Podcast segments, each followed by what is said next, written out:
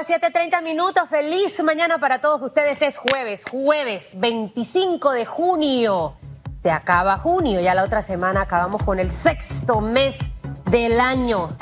Hoy regálese una mañana llena de sonrisa y de esperanza. Conviértase en un comunicador de noticias positivas. Trate de contagiar a la gente que tiene a su alrededor de cosas buenas. Déjese de ser portador de noticias falsas, de noticias negativas, de noticias llenas de odio, de rencor. Hoy propóngase ser un comunicador de fe, de esperanza, de sueños, de aspiraciones. Motive, motive su vida primero, motive la que tiene a su alrededor, a lo mejor de su esposa, su esposo, sus hijos, su familia, compañeros de trabajo. Trate de marcar la vida de personas, pero de manera positiva, alientándolos a que podemos salir adelante en medio de esta pandemia. Ese es uno de los propósitos más importantes que debemos tratar de hacer todos por el bien de nuestro país. Segundo propósito para hoy o segunda meta o segunda tarea, propóngase hoy no hablar mal de nadie. Propóngase hoy no escribir mal de nadie.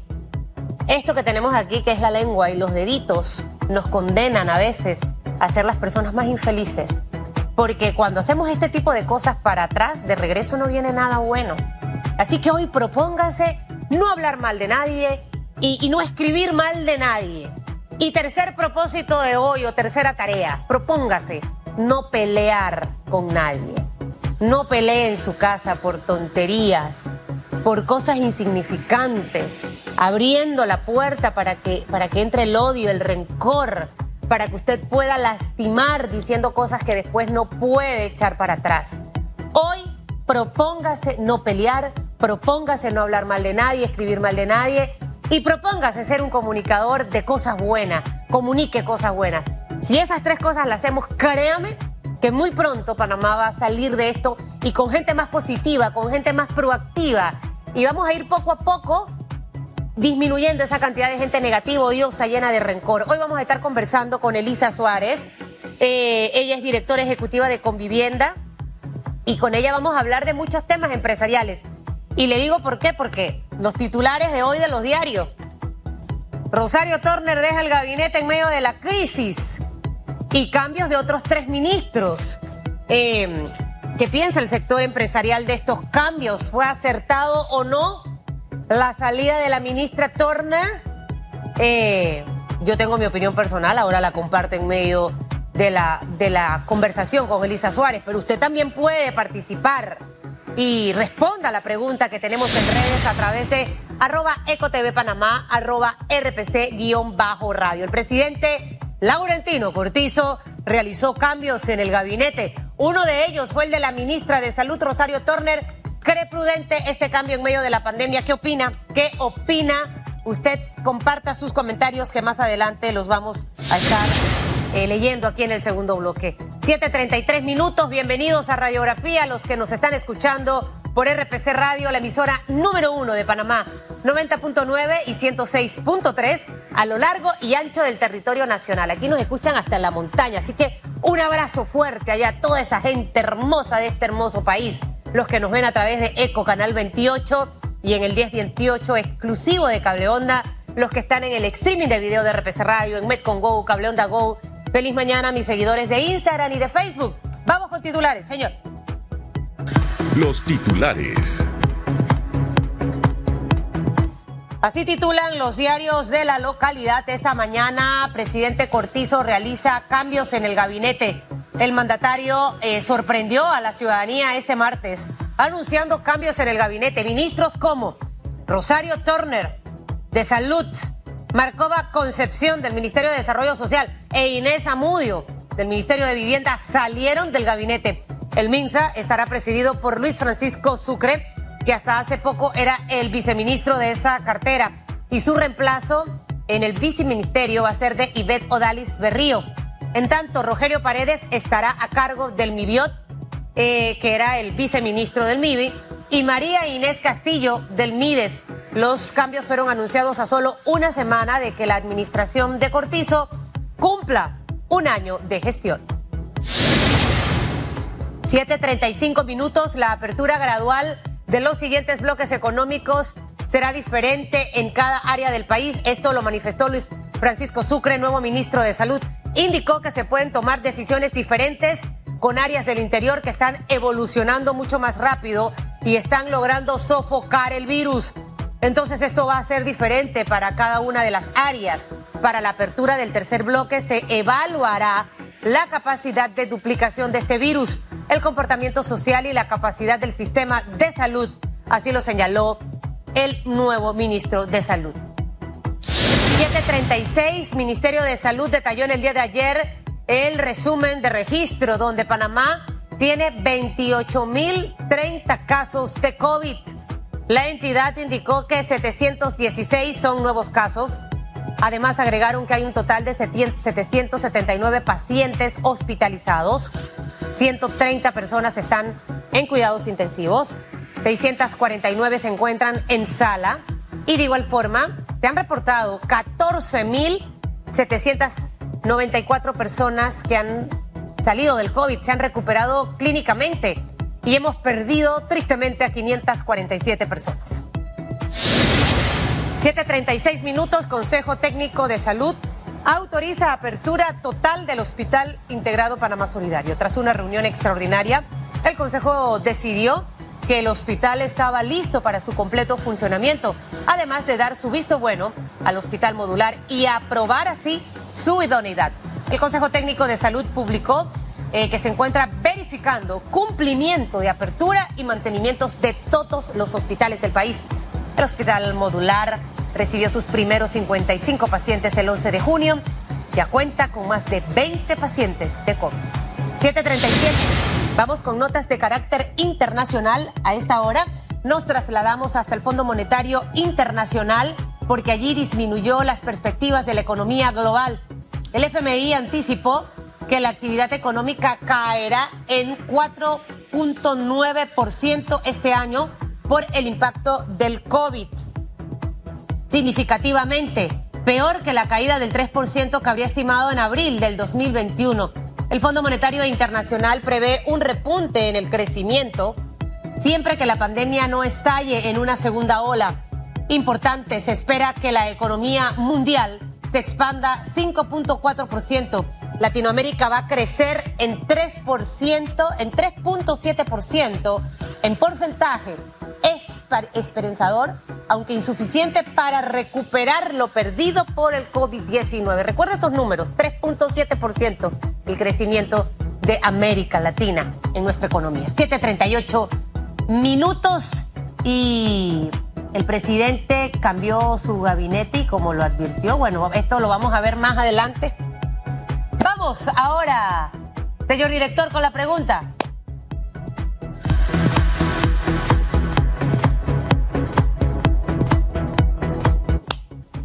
Esa es la adrenalina, voy disparada como el cañón. Son las 7:38 minutos de la mañana. Ahí está la pregunta, señor productor. El presidente Laurentino Cortizo realizó cambios en el gabinete. Uno de ellos fue la ministra de Salud, Rosario Turner. ¿Cree prudente el cambio en medio de la pandemia? ¿Usted qué opina? Utilice el hashtag radiografía. Está con nosotros Elisa Suárez. Ella es la directora ejecutiva de Convivienda. Está con nosotros esta mañana y con ella vamos a conversar de muchos temas hoy. Yo quiero que usted opine y participe mucho. De hecho, vamos a arrancar con Elisa Suárez con la pregunta que tenemos colgada en las redes. Eh, estos, estos cambios, primero que hay que aplaudir, pienso yo, señor Elisa Suárez, que el gobierno se haya atrevido a un año de gestión a hacer cambios. Hemos visto administraciones que no se han atrevido a hacer estos cambios. Yo soy de las que piensa que cuando algo no funciona, hay que moverlo, sea amigo, familiar o lo que sea. El tema es que en medio de estos cambios sale Rosario Turner, una, una ministra que desde mi punto de vista como panameña y como periodista, manejó bien el tema de la crisis. Perfecto, ningún ministro creo en el mundo, porque si no entonces tomáramos esos casos. Em, se hablan de muchas situaciones que pudieron haber desencadenado la salida de la ministra Rosario Turner. Una de ellas, presión eh, por el tema del tercer bloque, que si abre, que si no abre. Segunda, lo que ocurrió con el tema de los diputados del PRD y su firma autorizando la reunión. Y el día de ayer, de hecho, había una campaña en redes sociales muy fuerte atacando a la ministra. De verdad que qué, triste que todo esto obviamente se dé. Eh, a su juicio, y obviamente usted, aparte de ser empresaria, también es panameña. Y, y, me gustaría entender un poco, porque la gente a veces no sabe lo que tiene hasta que lo pierde. Es una frase que usan mucho en el amor, pero ayer me, daba tanta risa leer tantos comentarios en las redes sociales de, de, a lo mejor gente que también en su momento la señaló y la criticó. Buenos días para usted, señora Suárez. Muy buenos días, muy buenos días, Panamá. Eh, bueno, Susan, mira, esto es como cuando usted está viendo un partido de fútbol y comienza a decir, ¿y por qué no hizo tal cosa? ¿Y por qué no pateó de tal manera? ¿Y por qué no la agarró? Nadie quisiera estar en el lugar de ninguno de estos ministros en este momento, ni quisiera estar en este momento en el lugar del presidente de la República. Es potestad del presidente de la República eh, ver a quién es su equipo de trabajo y tiene todo el derecho de quitar o poner a quien él mejor entienda y mejor quiera. Sin embargo, yo sí voy a hacer una acotación. Y la acotación que tengo que hacer es que eh, se han referido pues a la ministra Rosario Turner, ella hizo, siento yo, un gran trabajo en el tema de salud, inició un proceso con la gallardía y con la valentía y con la ecuanimidad que se requería en estos casos, tomó decisiones difíciles y cuando usted toma decisiones difíciles hay quienes le gusta y quienes no le gusta, Susa. Y eso es uno de los grandes problemas. Entonces, ¿qué es lo que sucede en el transcurso del tiempo? Cuando otros no asumen liderazgo, alguien lo tiene que asumir. Y lo que no puede pasar es que a usted le dejen responsabilidades que a usted no le corresponden. El tema salud es el tema salud. El tema económico es el tema económico. Y el tema social es el tema social. Y por eso hay un gabinete diversificado. Siento que tal vez al correr del tiempo, las grandes presiones sociales las grandes presiones económicas que vive todo mundo, porque las presiones económicas no las vive el empresario, las vive todo el panameño en estos momentos, hicieron que se tomaran algunas decisiones también que, pudiese, que pudieron ser no las más aceptadas. Pero eh, me queda también una sensación agridulce, Susan, y te lo voy a decir. salen tres mujeres del gabinete eh, y no es que yo sea aquí la defensora número uno del género, porque no lo es, yo soy defensora del profesionalismo de la, de la gente, que tú te ganes tu posición por lo que tú eres, por lo que tú sabes. Sin embargo, me queda ese sabor eh, agridulce porque, nos guste o no, muchos ministros han tomado decisiones que no han sido correctas, como también han tomado decisiones correctas. Pero bueno, esa es la potestad del señor presidente y nosotros no podemos cuestionarlas eh, yo quiero de todas maneras dar un agradecimiento por haber tenido las agallas sí. enfrentar estas situaciones que otros no hubiesen eh, asumido y sobre todo no quiero convertirme en una más de esas espectadores en las gradas que le dicen a otros lo que tienen que hacer cuando no están pasando la situación terrible que están tomando esas, esas decisiones esos seres humanos yo te lo dejaría de ese tamaño. Bueno, y es que al final por eso la entrevista la, iniciaba resaltando eso, eh, señora Suárez, porque en, nosotros los seres humanos somos una cosa espectacular para muchas cosas, pero también somos espectacular para otras. Y a mí me da mucha eh, tristeza en realidad el ver a figuras políticas a las que yo antes les tenía respeto político el aprovecharse de la situación tan caótica que estamos viviendo los panameños para hacer politiquería como si estuviésemos en las vísperas del 2024. En este momento, para mí que es un líder, un líder es aquel que es capaz a lo mejor de señalar lo que considera que no está correcto, pero aportando cuál sería la forma de hacerlo probablemente mejor. Segundo, más allá de decir cómo, me ofrezco a trabajar. Este es el plan, quiero hacer esto. Tercero, tomo la iniciativa de formar un grupo. Si yo estuviera en la oposición, eso es lo que haría Susan Elizabeth Castillo. Y creo que el aporte sería distinto, pero en este momento es todo como criticar, eh, aprovecharse de los cambios para empezar a llenar las redes. Y yo creo que este es el momento eh, para aprovechar. Tenemos nuevos ministros, vamos a ver cómo hacemos las cosas un poco mejor, eh, cómo vamos cambiando. Y hacia allá va esta segunda pregunta que le quiero hacer.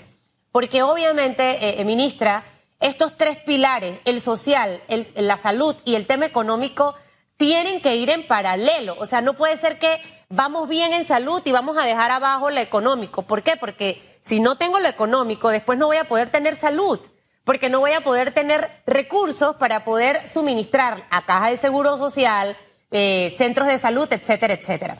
La parte social, si la gente no tiene que comer, si la gente no tiene la atención, van a enfermarse no solo de COVID, sino de otras cosas y hay una explosión social eh, que puede darse. Entonces, ¿cómo manejar estos tres pilares en medio de la situación en la que estamos y tratar de reforzar algunas cosas? Desde mi punto de vista, la parte social falló mucho, con mucho respeto, lo digo de verdad, falló mucho. Hasta el sol de hoy yo tengo colaboradores míos que no han recibido el bono y gente que jamás fue ingresada en la suspensión de contrato y recibe bono, o gente que tiene trabajo y recibe bono. Entonces esas son las discrepancias que hay que corregir.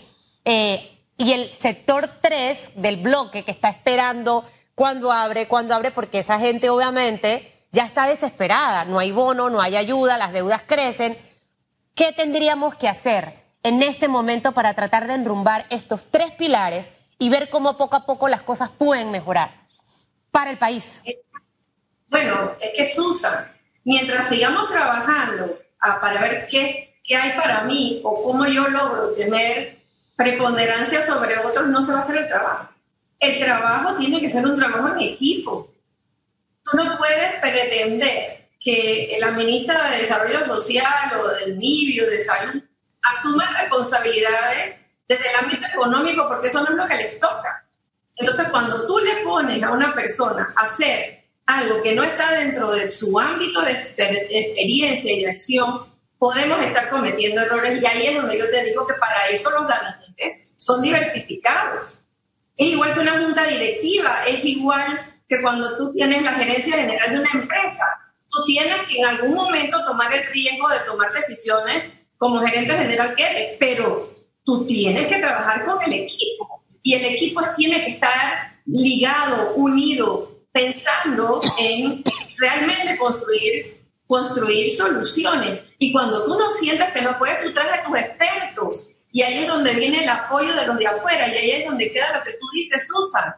El grupo político de este país tiene que deponer sus intereses, tiene que quitarse sus ideologías y tiene que comenzar a pensar en Panamá, porque de verdad, en estos momentos, número uno, hacer leña del árbol caído no sirve de nada. Número dos, criticar y criticar sin proponer es peor todavía. Usted no puede ser un crítico de todo y una persona que es incapaz de dar una sola solución concreta, sustentable, que pueda aportar. Es más, usted puede dar una idea, Susan, puede estar un poco equivocada, pero tal vez es lo que le da el norte a los tomadores de decisión para que tomen decisiones asertivas. Y lo que no puede seguir pasando en este país y que todos los días estoy viendo es un montón de gente peleando por lo que cada uno cree. A ver, eso no está mal, yo puedo creer en lo que yo quiera, pero cuando tú tienes un problema común y el problema se llama Panamá y el problema conjuga tres principios tan importantes como la salud, la economía y la estabilidad social, en este momento, si nosotros no somos capaces como país de deponer intereses, de deponer posiciones y de, deponer ideologías, entonces tenemos realmente un problema muy grave, porque Susan, salud no solamente es ausencia de enfermedad, como muy bien lo ha dicho la Organización Mundial de la Salud. Es que salud también es tener trabajo, vivienda, agua potable. Así es. ¿Ah?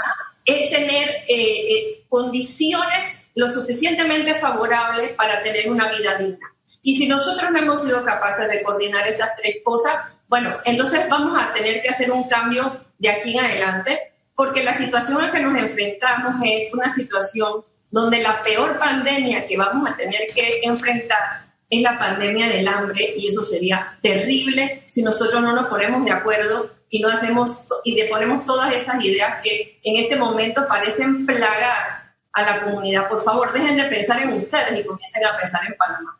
¿Qué cambios puntuales pudiéramos hacer en este, en este barco? Eh, hablo de opciones. Hay que abrir ya el tercer bloque, por decirlo. Ahí es donde está el, el grueso de los pequeños empresarios, un sector, los pymes, esa economía informal que aporta arriba del 67% a nuestra economía. Estamos viendo lo que el Fondo Monetario Internacional prevé en crecimiento económico para el 2020 de un 3.7%. Eh, ¿Qué podemos esperar? Obviamente en Panamá y para poder reactivar esa economía tenemos que hacer cosas muy puntuales. Entonces, abro el bloque 3, necesito conocer ya ese plan de reactivación económica para el país, voy a generar la inversión. Estoy hablando de como de varios puntos en, paralelo eh, en este momento. Respecto al tema solidario, ¿hasta cuándo eh, el gobierno va a poder sostener el seguir otorgando los bonos solidarios? si las empresas no están haciendo sus aportes con el pago de los impuestos, eh, ¿de dónde va a salir el dinero tanto para pagar como los subsidios actuales que ya tenemos comprometidos, llámese de 130 a los 65 y todo lo demás, más el bono solidario? Eh, ¿cómo, cómo, cómo hacemos esto? ¿Qué tendríamos que hacer en este momento eh, desde el punto de vista del sector empresarial? Obviamente cuidando los temas de salud eh, pero mezclando los tres pilares. Eso no es fácil. O sea, esta, esta mezcla perfecta en una ecuación que al final nos dé uno, por ejemplo, pues no, no es tan fácil. Pero lo que sí tenemos que hacer es reevaluar lo que ya vimos que no salió bien. Mire, el tema de los bloques. Los bloques no funcionan. Yo creo sinceramente que nosotros tenemos que reevaluar ese tema de bloques y pensar en el tema de regiones creo que si algo que se ha hecho bien es identificar las regiones donde hay mayores contagios, pero también las regiones que no los tienen y que están en condiciones productivas que podrían comenzar a trabajar desde, desde, ayer. Entonces, ¿por qué no abrimos bloques? ¿Por qué no abrimos regiones productivas que comiencen a generar eh, trabajo, ingreso, comiencen a recontratar y sometemos a todo el país a una condición similar a la que tiene Panamá y Panamá Oeste. No me parece. Incluso en la propia provincia de Panamá. ¿Por qué hacer distinciones entre la construcción pública y la construcción privada? Si la construcción es construcción. Entonces, eh, ese tipo de cosas yo creo que son los que tenemos que echar para atrás un pasito para poder avanzar dos o tres. Tenemos que tomar decisiones asertivas, basémonos en aquellas cosas que no nos dieron el suficiente resultado y comencemos a hacer las nuevas. Mire, ¿qué necesita una empresa hoy para abrir? Una micro, pequeña empresa, mediana empresa, incluso las grandes empresas. Después de tres meses y medio, casi, ya, ya no sé ni cuánto tiempo vaya, creo que ya van como cuatro meses, me siento, la verdad es que ya, ya, ya perdí la cuenta.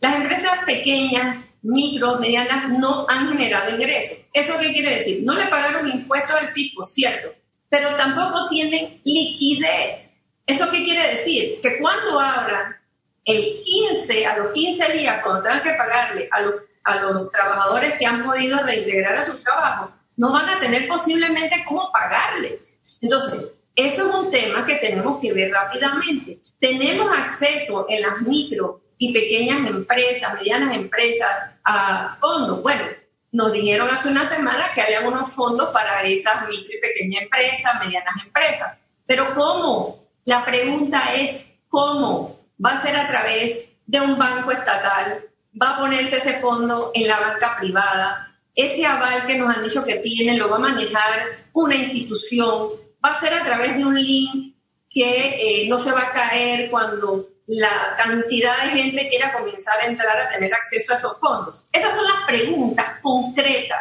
que nos tienen que contestar. Y esas son las preguntas concretas para las cuales debe haber un plan un plan trabajado desde la estructura gubernamental, con la asesoría, ¿verdad?, del sector privado y con la asesoría de las fuerzas vivas que tienen propuestas en la mesa. Propuestas como cuáles, propuestas como eh, revisión de la jornada laboral, que yo pueda contratar a la mayor cantidad de trabajadores posible, que siguiendo el distanciamiento social me impide contratar en algún momento de una vez a todos, pero bueno, lo puedo ayudar dándole horas de trabajo diferenciadas en la jornada laboral que me permitan que comiencen a generar un ingreso y dentro de un mes yo contrato por más horas y dentro de cinco meses yo ya trato de contratar a la mayor cantidad de gente posible. Esas son las cosas que desconocemos y esas son las cosas que lamentablemente crean esta incertidumbre, esta inseguridad y lo peor que nos puede pasar como país, el desaliento y el desánimo. Ahora, porque no nos podemos eh, basar en ese desaliento y en ese desánimo, porque entonces no seríamos asertivos al momento de tomar decisiones. Al regresar de la pausa, me gustaría profundizar un poco, eh, señora Suárez, acerca de los resultados de esa mesa de trabajo en materia económica. Si considera, allá me hizo un, hay un gesto que ya, ya leí el, le interpreté todo. Si eso está dando resultados. Y le explico por qué. Porque ayer escuchaba al de los restaurantes eh, hablar un poco de los alquileres, de cosas que están golpeando a ese sector y que, como usted bien dice, no hay la liquidez. Hay 150 millones de dólares, pero todavía yo sigo preguntando cómo es la cosa, qué hay que hacer, cuáles son los requisitos. Todo pequeño empresario tiene que prepararse para regresar. Y si no tiene dinero, porque en estos tres meses ha estado cerrado, ¿cómo va a regresar con fuerza a tratar de sobrevivir después de lo que ha ocurrido. Profundizaremos sobre eso al regresar de la pausa y usted se queda con nosotros porque la pregunta de redes está relacionada con la, el cambio de la ministra Torre. Y le pido mucho respeto, de verdad, a la gente cuando vaya a responder y, no se deje llevar por las emociones ni las pasiones.